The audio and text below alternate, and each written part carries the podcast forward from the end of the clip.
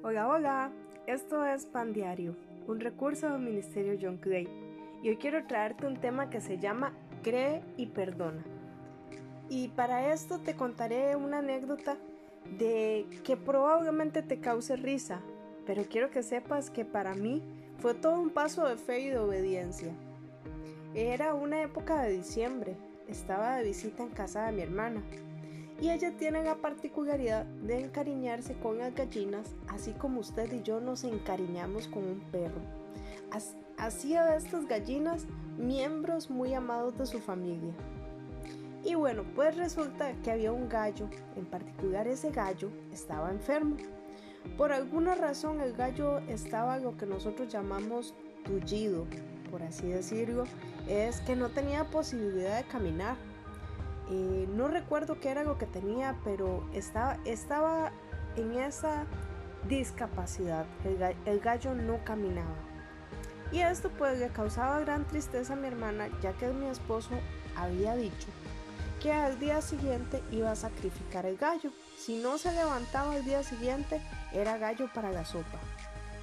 Esa noche esperé que todos se fueran a dormir y pues movido a compasión por la tristeza y el dolor que tenía mi hermana, decidí orar por la sanidad de aquel animal.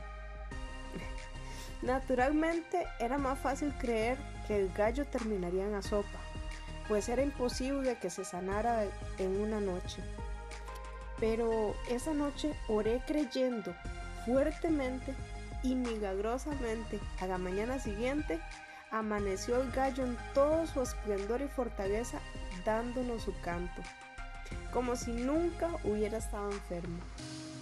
Tal, vez parecerá una historia un poco extraña, pero fue justamente la misma reacción que tuvieron los discípulos cuando Jesús les dijo que por medio de la fe podían echar montañas al mar. Eso está en el capítulo 11 de Marcos. De esa enseñanza hay dos versículos en particular que nos dejan principios hermosos. Y es el versículo 24 y 25.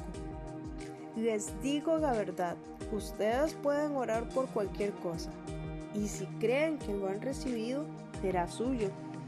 Pero cuando estén orando, primero perdonen a todo aquel a quien guardan rencor para que su Padre que está en el cielo les perdone a ustedes sus pecados.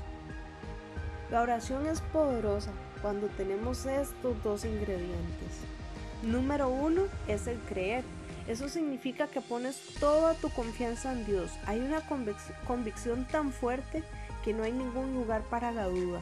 O sea, puedes creer que recibirás aquello que estás pidiendo. Y número dos es perdonar. En este punto considero que nuestra oración, el Señor quiere que sea una oración libre, sin carga de rencor ni dolor hacia ninguna persona.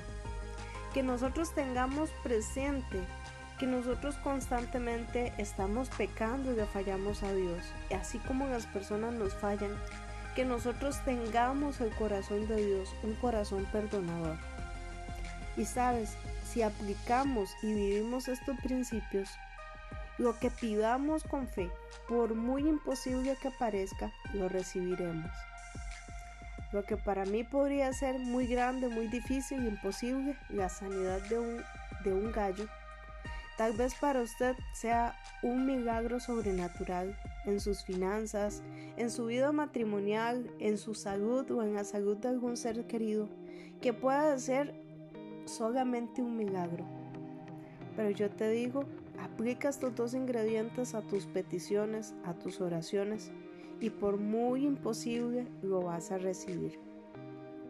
Este es un consejo de Cleira Rodríguez, espero que te guste y que lo puedas poner en práctica y hoy puedas decirle conmigo, Señor Jesús, te doy gracias porque me permites creer con fe en lo que tú me vas a dar.